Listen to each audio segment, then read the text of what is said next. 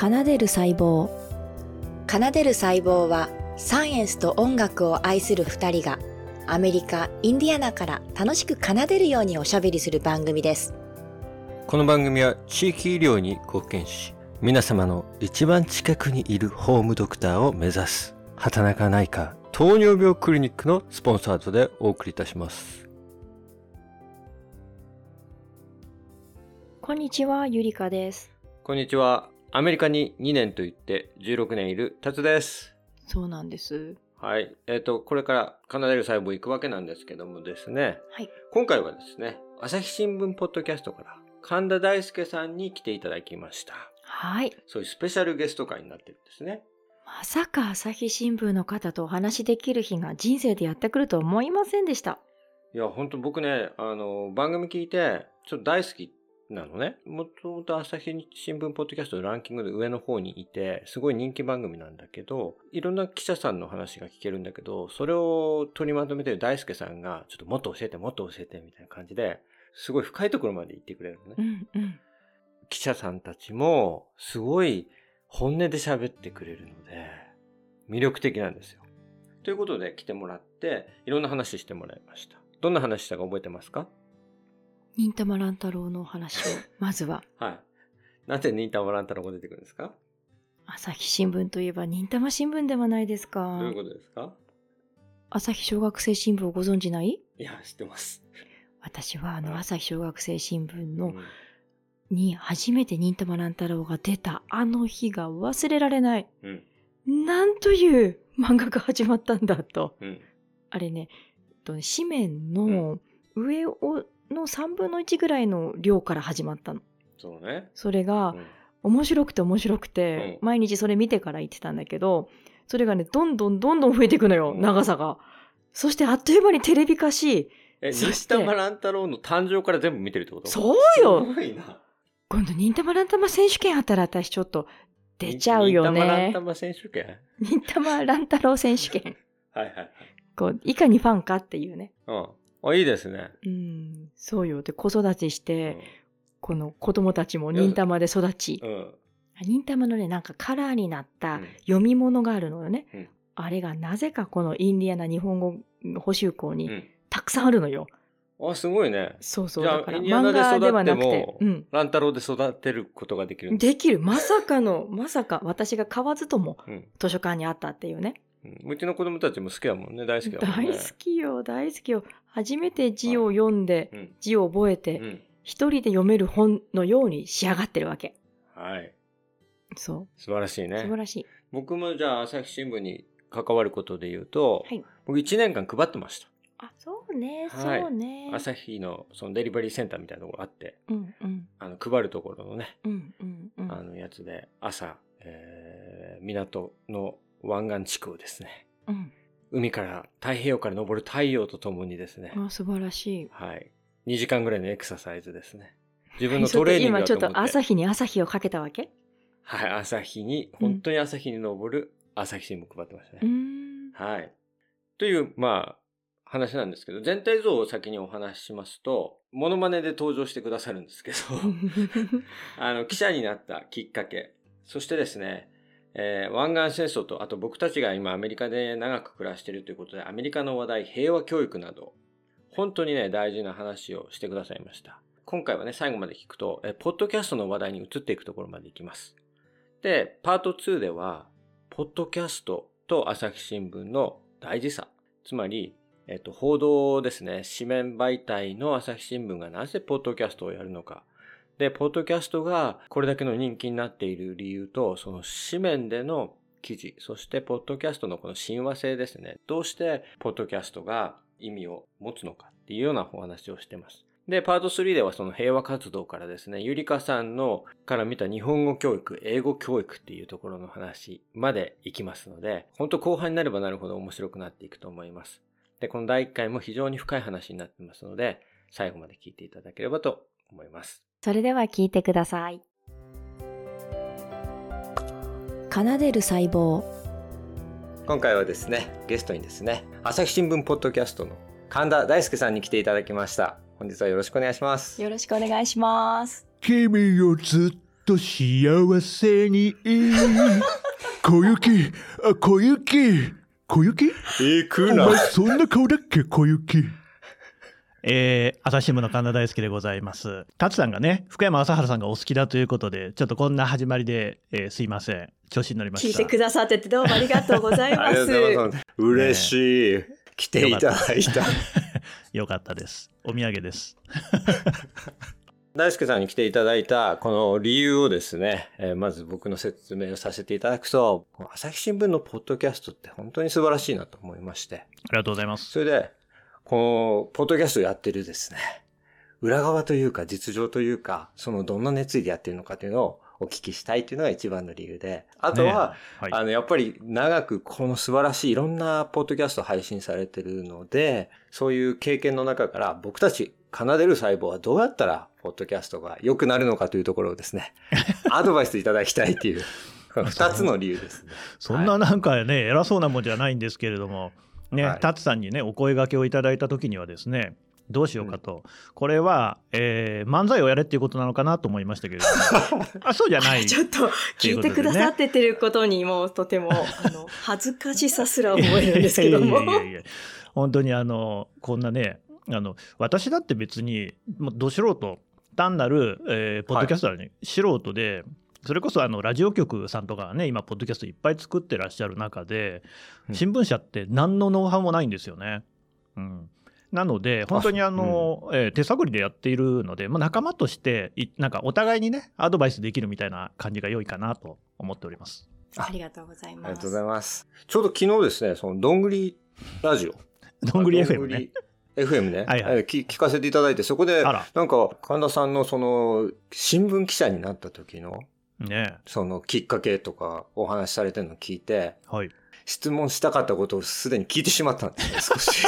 あらあら。いや、まあでもあれですよ。はい。この奏でる細胞のリスナーさん向けにもね、同じことでも全然聞いていただければうん、もっと深い話もできるかもしれません。そうですよね。僕、そのね、嘘のニュースじゃないですけど、その戦争とかのきっかけになっている、本当の理由みたいなものとか実情っていうのがちょっと違かったっていうところに興味を惹かれたんですけど、うん報道の方に自分の進路を決めた時の気持ちとかをもう一度お聞かせいただけると嬉しいんですけど。えー、そうですね。まあもともと結構その報道に対しては興味はあったんですよ。というのは私あの、えー母子家庭いわゆるシングルマザーの元で育ちまして小学校の時はですね日中はあの祖父祖母の家にいたんですね。でそうすると祖父がまあとにかくこの雑誌週刊誌とかをね中心に好きな人で、えーじいちゃん家に行くとですね必ずあの雑誌がいっぱい置いてあったんです。でそういうのをもう小学生の頃から読んでたんですよ。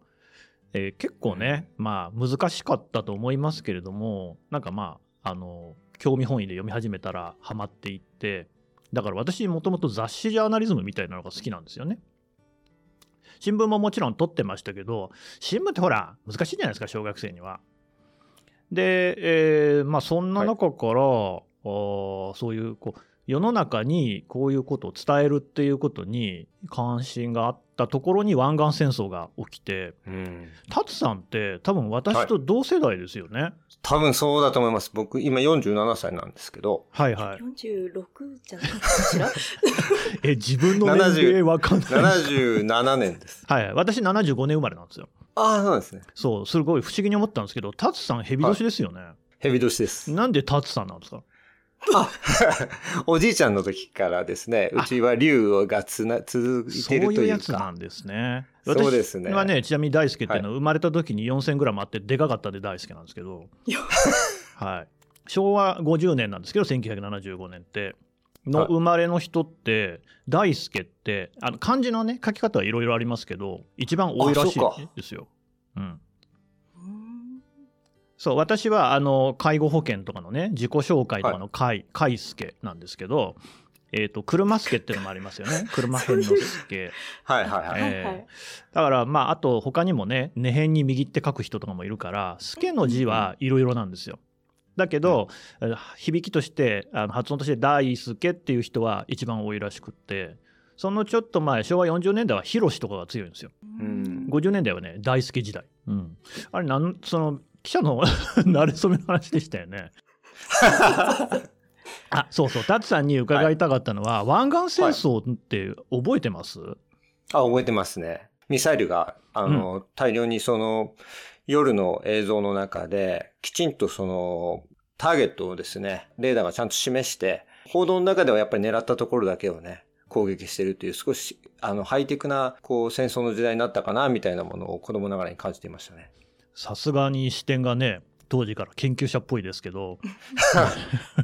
パトリオットミサイルは、はいはいそう、パトリオットミサイルで、うんえっと、アメリカに来て、うんえっと、軍関係者っていう人たちが多いんですね、周りに。で、その。時に、うんそうベテランズが、ちょうど私たちよりも10歳ぐらい年上の方々が、と高校卒業ぐらいの時にその湾岸戦争を体験したと。それで、その、あの映像を見て、まさに達さんが見た映像だと思うんですけども、あの映像を見て、次の日に軍に入る手続きをしたっていう話をうん。意外とよく聞くんですね。へで、ーアメリカ来た時に、あ、この話また聞いたな、みたいなことがあって、うん。ああ、こんなに戦争に行ったんだっていうのが、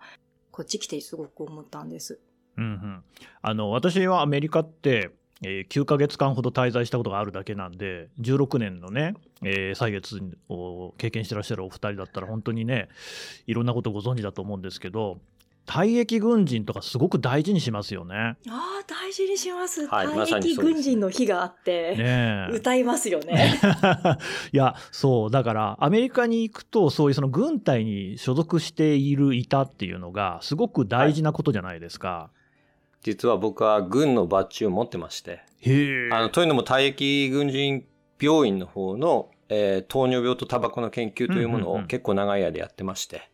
で、その病気、病院でこう発表とかをするときにも、退役軍人の日とかにですね、い行くので、そそういう方々と、まあ、触れ合う機会っていうのは結構あります。お二人は子供の頃は日本で過ごしてらっしゃるんでしたっけ、あ、もちろんです。そうですよねでも僕は3歳まで、あの、アメリカ生まれなんですけど、あそう3歳まではいはい。アメリカにいまして、それからは日本です。戻られた。ということは、えっ、と、はい中学、高校あたりの教育は日本で受けてらっしゃると思うんですけれども、はい。戦争に対する教え方って、まあ、ほぼほぼその平和教育っていう言い方をしますけれども、戦争は良くないと、過ちは繰り返さないっていう文脈で教えられてきたし、まあ、実際その通りだとは思うんですが、アメリカだとやっぱり受け取られ方って違います、いやーまさに、うん。実は、そんなことを聞かれるとは思ってはいなかったのですが、はい。えーっとですね、私は、あの、ポッドキャストでは明かしていない身分がありまして、あら。まあ、少しそういうアメリカの大学教育に少しじゃない、深く関わっておりまして、うんその中で、アメリカと日本が戦争に対するものの考え方が違う。または第二次世界大戦の捉え方が違う。一番はやっぱり原爆のものの考え方ですね。そういうことをアメリカ人の学生たちはあまり習ってきていないっていう前提での、その平和教育っていうのを少しお手伝いしている立場なんですね。そうすると、やはりアメリカ人の学生たちの認識と私が日本で習ってきた認識っていうのがとても離れていることに、驚、もうもはや驚かなくなってしまったんだけれども、そりゃ違うよなと思いますね。あのこう僕の記憶の話なんで、アメリカにですね、9ヶ月いたっていうのは、ちょっと大学に留学してたのと、あとはアメリカをこういろんな街をですね、グレイハウンドバスで回ってたんですよ。で面、白い。うん。その途中で僕、インディアナポリスにも行ってると思うんです。おでねただ、インディアナだったか、イリノイだったかなって、ちょっと今、記憶は定かじゃないんですけれども、戦争博物館みたいなのあって、軍事博物館かな、そこ行った時に、まずやっぱり、なアメリカではよくあることですが、原爆がすごくこうね、称賛された形で展示されているのと、なんか巨大なあの星条旗がバーンつって置いてあって、すごい神々しい感じなわけですよ。で、その日の丸の教育も今だいぶ変わってきてると思いますけど、私たちが小学生だった頃とかって、それこそあの日の丸慶応とかね、君が代聖書に対しては反対する教員もいたし、結構センシティブな問題だったじゃないですか。なんか全然違うなっていうのにあのシンプルにびっくりしましたね。例えば小学校から、うん。もう、まあ幼稚園からだけれども、うん。朝の会が全校集会があって、まあそれが放送で行われるから、クラスに、各クラスにいて、あの体育館に行かなくてはいいんだけども、各クラスにいて、必ず国旗に向かって、胸に手を当てて、うんそしてそこに向かって必ず言うセリフがあるんですね。だから毎朝必ず国旗に誓うんです。この私は国旗に誓ってアメリカに忠誠を誓いますっていうのを、こう意識がない時から、まあ子供の時からずっと続きますよね。あとはフットボールの試合だ。ねどんな時にも必ずその、ありますね。もう大輔さんがおっしゃったように、僕はその日本にいた時には、そのおじいちゃんの結構そばにいたことが多くて、そのおじいちゃんを見てると、おじいちゃんは軍艦のヤマトに乗ってた人なんですけれども、えその、はい、もともとの、その、やっぱり、その軍人としての日の丸を日曜日には必ず指してみたいな、そういうのをまあ見てきてたんですけど、でも、それってだんだん僕たち大きくなるに従って見見なくなっていくじゃないですか。確かに。うんそれがアメリカに来たら、あ、もっと、えーあからさまに皆さんやってて、子供たちの教育の段階から見ててですね、やっぱり、あ、この国は今戦争中の国なんだなっていうものが見て取れましたね。ーうん。特に僕たちは共和党が強い、えっ、と、インディアナにいるせいかもしれないんですけれども、様々なイベントで、そういったその、やっぱ国旗があって、あとは飛行機が飛んでって、それにみんなが敬礼をしていくような、そういう場面を見る機会は多いですね。そうですよね。で、はいだからさっきのそのパトリオットミサイルっていうのも、まあ、パトリオットって愛国者って意味じゃないですか。そうですね。そうですね。で日本で愛国者とかっていう言葉って僕聞いたことなくて、えーはい聞いたことないし見たことがな。ないんか、すごく 朝日新聞の方と話してるなっていう気持ちに 今なって、ちょっと今、いつものやり方とはすごく違くて、私も今ちょっと、あの、ピリッとしてます。そんなことあの心を開いて。心を開いていきます。このポッドキャストは心を開いて身近な話として、いや、はいそうなんです。で、僕は何が言いたいかっていうと、その湾岸戦争とかを見たときに、いや、あの、これまで、えー歴史上の話として、えー聞いてきた戦争っていうものが、リアルに、その、今起きてるっていうのを目の当たりにした感じを受けたんですね。しかもそのパトリオットミサイルみたいなの飛んでて、それがすごく性能がいいんだというような話があったり、まあ、実際にそこでこう戦争があ行われるわけですよね。イラクとかね、クウェートとかで。で、その時にもう一つ話題になったのが、日本があの軍隊を派遣しないと。みんな多国籍軍で、えーみんなでイラクをがね、一緒になって止めているのに血を流さないと。まあ、だったら金でも払えやみたいなことで、ものすごい多額の金額を払うんですけれども、援助するんですけれども。全然あの感謝されないっていうですね、うんこととかあって、え、国際社会って何なのみたいなところにすごい、えー一つの興味を持ったんですよね。で、まあなんかこう、もやもやっとして、もっといろいろ知りたいなと思っていたところで、えー知ったのが、まあ、あの、達さんにご紹介をいただいたどんぐり FM でも話したエピソードなんですけれども、私がずっと見ていた油まみれの水鳥っていう映像があって、湾岸戦争絡みのニュースでは本当にあのよく出てきた映像なんですよね。ちょっと若い方はご存知ないと思いますけど、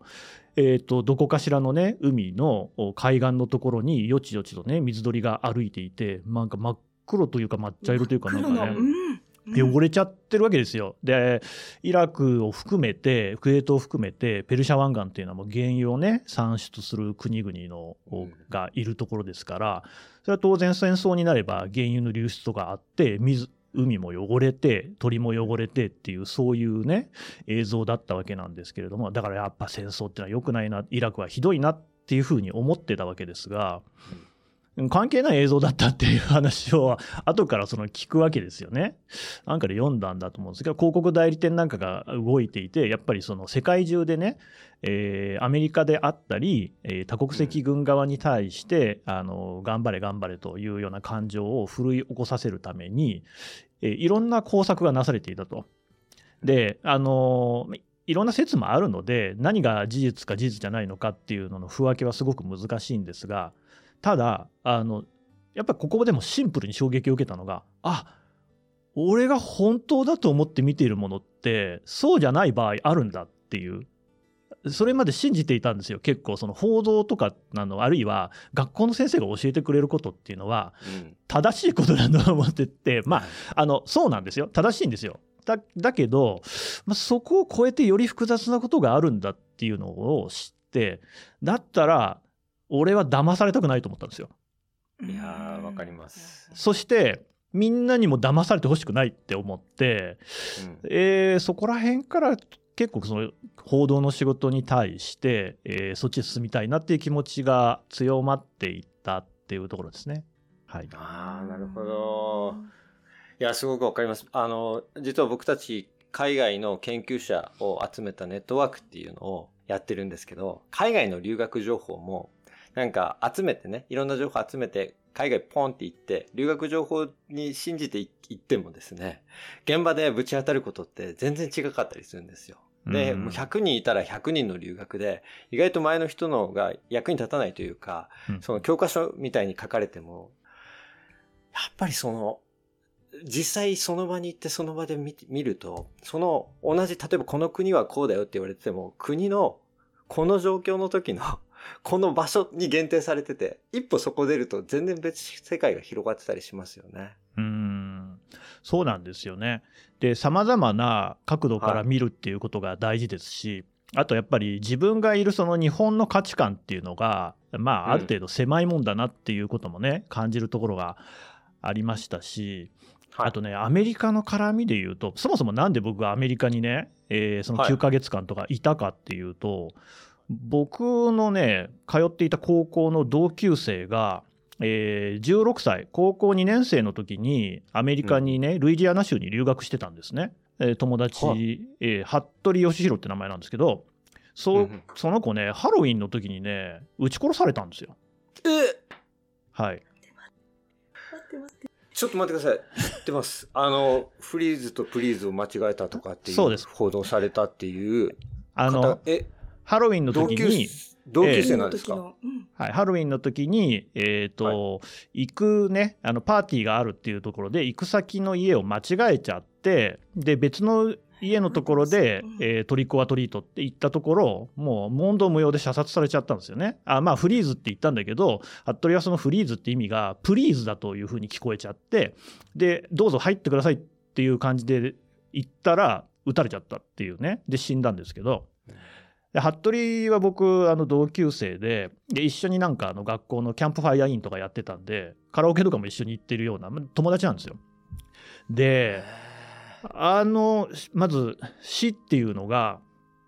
あの最初ね処方を聞いた時には僕はなんか何言ってんのって思って学校朝ねえっ、とねそう時差もあるんで僕がそれを知ったのは朝のニュースだったんです。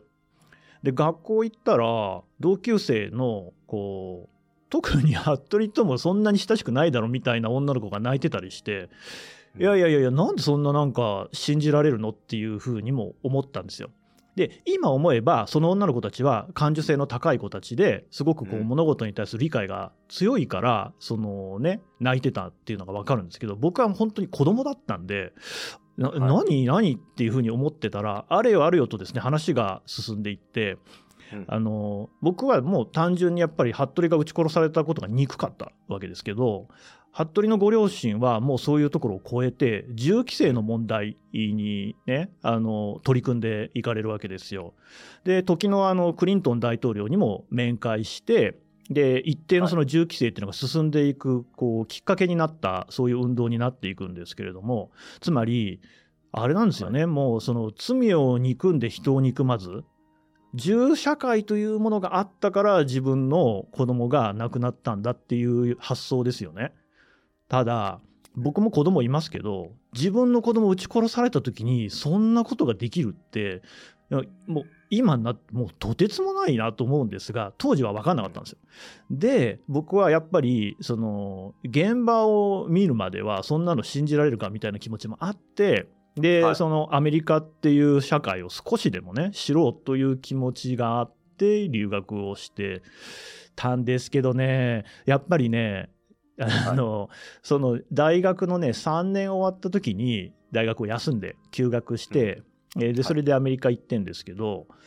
でグレイハウンドバスで最初カリフォルニアの大学に留学をしてたんでルイジアナまではだいぶありますから行ったんですけどね。でバトンルージュっていうあの服部が殺された町にも行きましたけど現場行けなかったですね。なんか。なんかそこに行っちゃったらなんかいろんなことを認めなきゃいけない感じとかして、うん。えー。で結局ね僕20年経って記者としてバトンルージュ行ってるんですよ。服部が殺されてから20年目の節目の時にご両親が、まあ、あの久しぶりに現地に行くっていうんでその時に一緒について回って取材をしたんですけどねだからね分かったんですよ。なんでご両親が、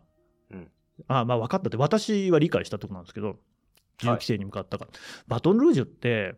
うんまあ、あのルイジアナの州都ですし、まあ、それなりに大きい町です。で僕もその留学の経験とかを通じてアメリカってあの地域によって治安が全然違うなっていうのは肌で感じるところがあったんですよ。とりわけ日本と違うなと思ったのはいわゆるダウンタウン町の中心ほど治安が悪いわけですよね。うんねあの郊外は安定していてでみんな車持ってるから、お金がそれなりにある人はそういうダウンタウンには近づかずに生活をするわけですけれども、まあ、グレイハウンドバスのねバスディーポとかあるのは全部ダウンタウンなんですけどそうですね。で僕は服部がおそらくそういう治安の悪い地域に足を踏み入れちゃったんだろうと。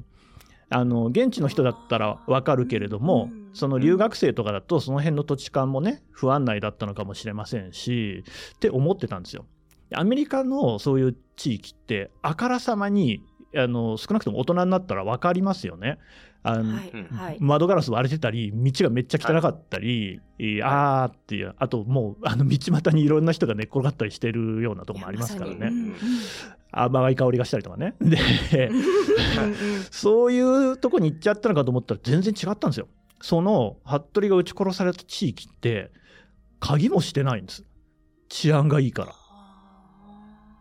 であのあもうね、に植木とかも刈り込ん、綺麗に刈り込んであって、車も各家に2、3台当然あって、ピッカピカに磨いてるんですよ。あの、ちゃんとした、なんていうんですか、お金持ってる人たちが住んでる地域なんですよね。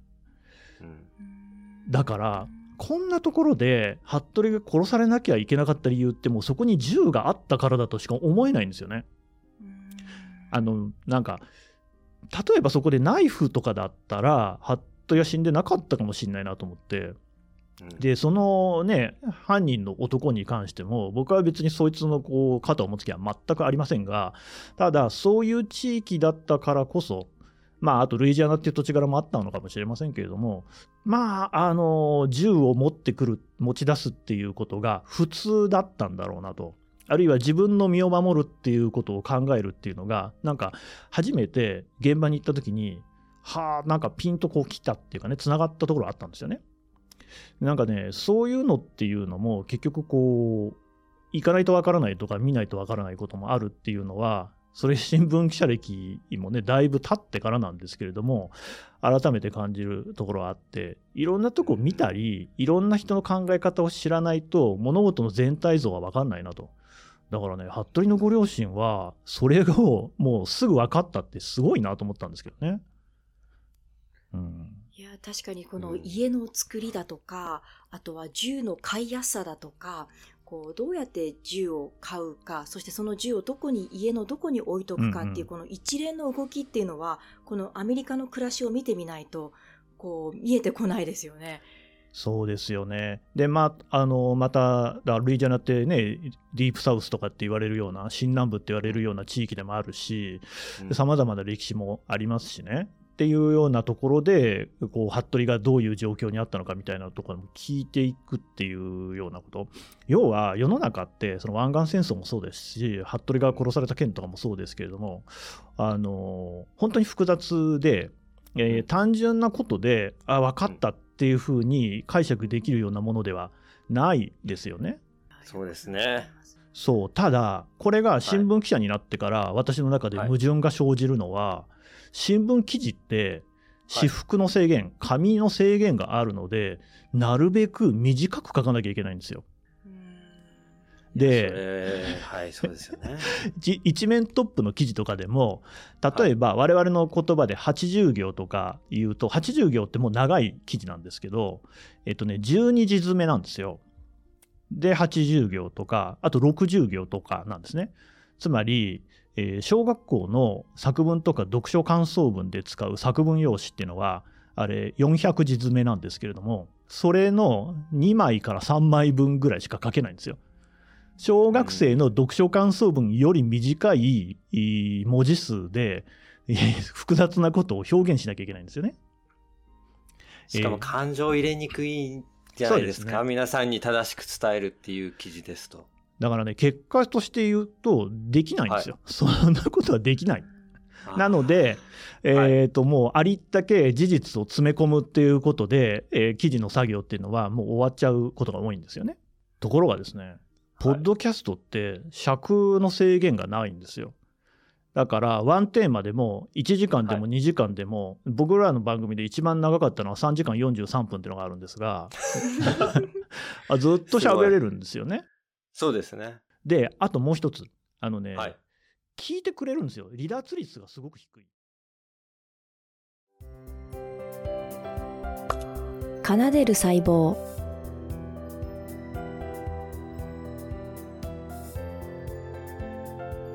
たさんどうもありがとうございました大輔さんを呼んでくださって私こう直接と朝日新聞の記者の方とお話できる機会が来るだなんて思ってもいなかったのでとっても緊張したんです。うん緊張したね。うん。だけども、うん、お話をしてみると、うん、こう、本当に申し訳ないけれども、うん、共通理解っていうものがあって、そしてアメリカに来たっていうことの、この私たちが見てきたものっていうものも、こう理解していただくことができて、とても嬉しかったです。一個一個さ、質問してくれたりしてね。うん、あの僕たちと歩調を合わせてくれたところも大輔さんのおかげだよね。うん、ありがたいです。特にその湾岸戦争っていう言葉が、日本にいた時には、日本を出た時にはもう湾岸戦争が終わったものだと思ってアメリカに来ました。うん、湾岸戦争っていうものは終わったものだと思って私たちは2008年に。終わったものだっていう感覚しかなかったよね、本当に。そう、うん、2008年に来た当時にはね。うん、だけれども、出会う人たち出会う人たち、湾岸戦争を機に軍隊に入った人たちだったりだとか、湾岸戦争を機にインディアナに戻ってきた人だったりだとか、こう湾岸戦争っていうのが、このアメリカの中で一つの節目というか。何回も聞いたね、ガウフ・ウォーって言ってさ、うん、僕の生徒すらさ、博士を取りに来た生徒すらさ、そうだった。そうだった？うん。そっかそっか。話を聞く機会あったね、結構ね。だから、あれはみんなのこちらでかなりの人たちの人生に大きなね、影響を与えてるっていうことを感じたね。うん、で、そこのお話を大輔さんとすることもできて、うん、ちょっと面白かったなと思いました。うん、ね。そう、それと、聞かれて、そう思い起こすアメリカの平和教育というか、アメリカの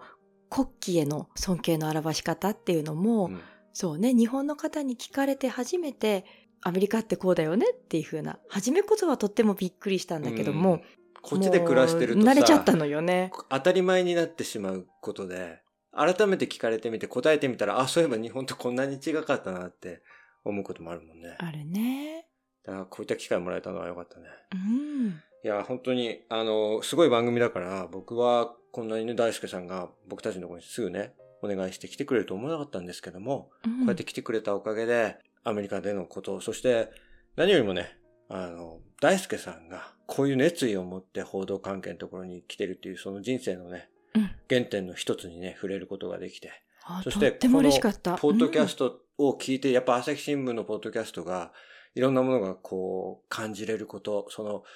内容もあるんだけど、内容よりもさ、この記者の方々の声に乗ってくるパッションみたいなものの原点というか、理由をね、